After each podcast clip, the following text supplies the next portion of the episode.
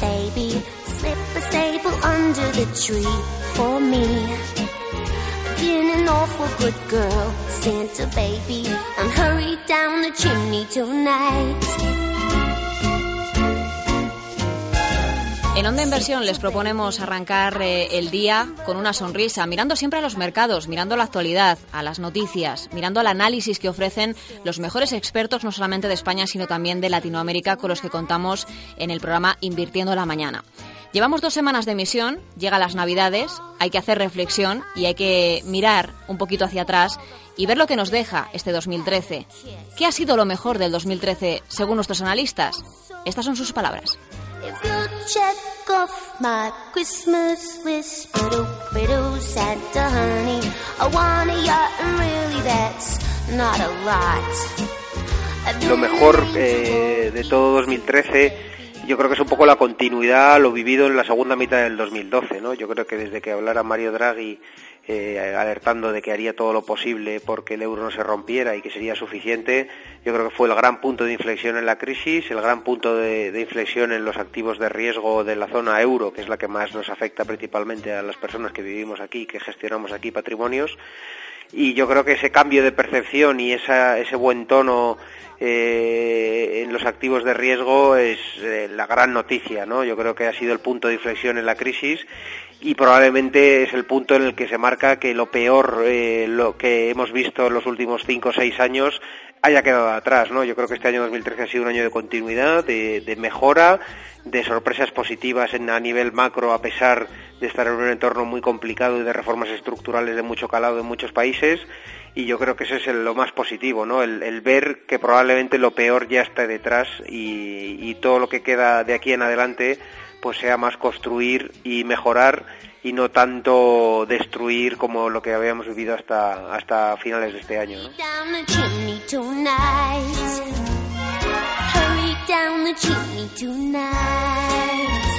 En 2013 eh, los activos han corrido mucho, se han encarecido muchísimo y eso podríamos decir que es lo mejor, ¿no? Eso en principio favorece a todos. Y lo que pasa es que eso también tiene sus partes, sus partes negativas. Con lo cual, no es fácil quedarse con una única cosa buena. Eh, en 2013 los protagonistas han sido, para bien y para mal, los bancos centrales, porque han sido ellos quienes han transmitido eh, la enorme ola de liquidez que ha hecho que no discriminemos nada y todo se encarezca y todo parece que va bien y todo que todo suba de precio prácticamente sin medida. Esto tiene, bueno, pues sus distintas lecturas. En Europa, ¿qué importancia ha tenido el BCE en Europa y qué importancia va a tener para el año próximo? Pues a mí esto me gusta contarlo un poco, aprovechando que estamos en fechas navideñas, en comparación con, con un cuento clásico, ¿no? En concreto en comparación con la obra de Shakespeare de El sonido de noche de verano.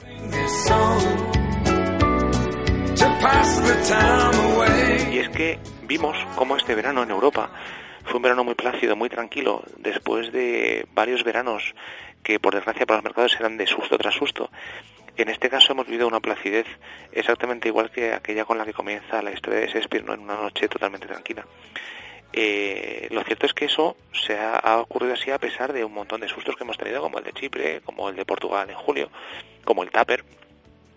Eh, pero eso nos indica que eh, por debajo de esa placidez, de esa tranquilidad, hay algo que no acaba de funcionar.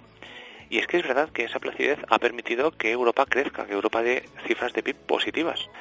Pero ¿qué es lo que falla por debajo de eso? Es decir, seguimos teniendo un problema.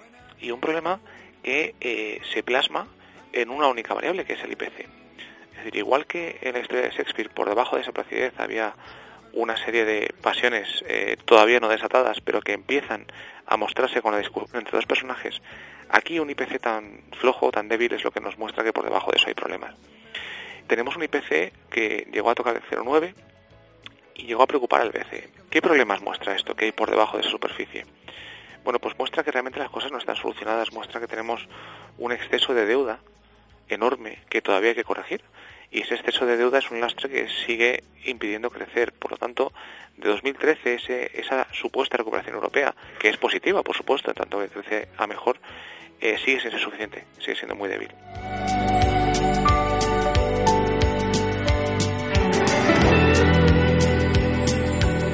¿Qué podemos hacer para, para solucionar esto? Recordemos que en la historia de Shakespeare, cuando surgió una discusión le pedían a un pequeño duende, a, Puck, que aplicara su magia para, para buscar una solución.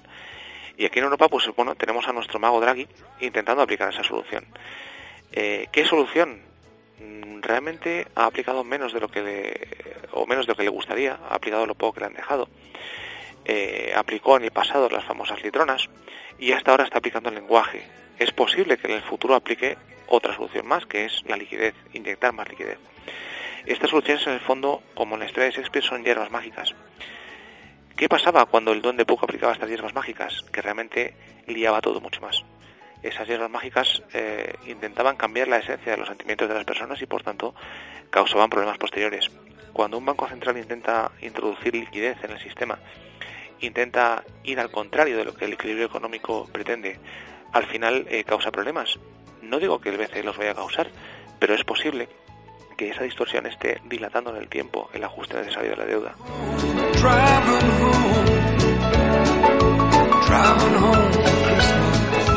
Por tanto, eh, ¿las hierbas mágicas de Draghi van a funcionar o no van a funcionar? Bueno, primero hay que ver si las va a aplicar. Y los datos últimos nos indican que en 2014 sí podríamos ver una nueva aplicación de las hierbas mágicas de, Draghi, es decir, más liquidez. ¿Cómo? Tiene muchas alternativas. Puede aplicar eh, una LTRO, por ejemplo, pero esa LTRO, claro, con un problema. Hasta ahora las litronas se destinaban más bien para mal a comprar principalmente deuda de gobiernos. En este caso lo que Draghi ha dicho muchas veces que le preocupa es el crédito del sector privado. ¿Cómo se hace que una litrona vaya destinada al crédito del sector privado? Condicionada. Puede ser una litrona condicionada que los bancos eh, den crédito. También puede ser un sistema parcial de la Fed, una compra directa de activos, de activos eh, tipo ABS, es decir, de deuda privada, o de activos de deuda de gobierno. Esto último no sería muy útil.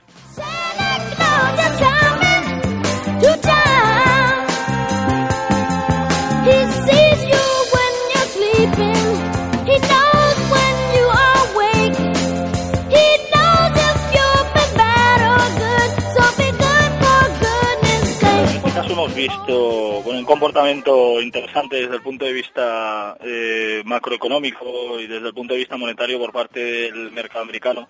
Eh, hemos ido viendo como todas esas medidas de estímulo, ese techo de la deuda, eh, bajo mi parecer yo creo que ha sido una medida especial y una medida interesante como ya digo, desde el punto de vista macro, eh, ha servido para impulsar y para dar eh, cobertura a esas estructuras alcistas que podíamos ver en el caso del mercado americano.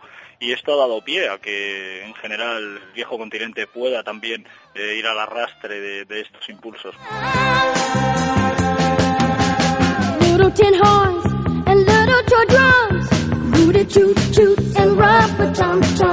Medidas que por el momento siguen, siguen estancadas, siguen estando ahí es cierto que no se han tomado medidas adicionales como, como así se, prometió, pero en este caso yo creo que, ese techo de la deuda, que el quantitative easing, eh, lo que ha conseguido hacer o lo que han conseguido hacer desde el punto de vista macroeconómico, eh, sobre todo para el consumo interno eh, americano, es importantísimo. No hay que olvidar que, el consumo americano supone tres, dos terceras partes de su propio PIB y esto hace que, lógicamente, bueno, su estructura principal o su macroeconómica eh, principal eh, sigue siendo fuerte y esto en ese sentido, tanto para el corto como para el medio plazo, eh, Estados Unidos tiene de alguna forma las, las sábanas guardadas y, bueno, bajo mi parecer yo creo que, han hecho un, un, escenario o han perfilado un escenario para el 2014 bastante, bastante bueno.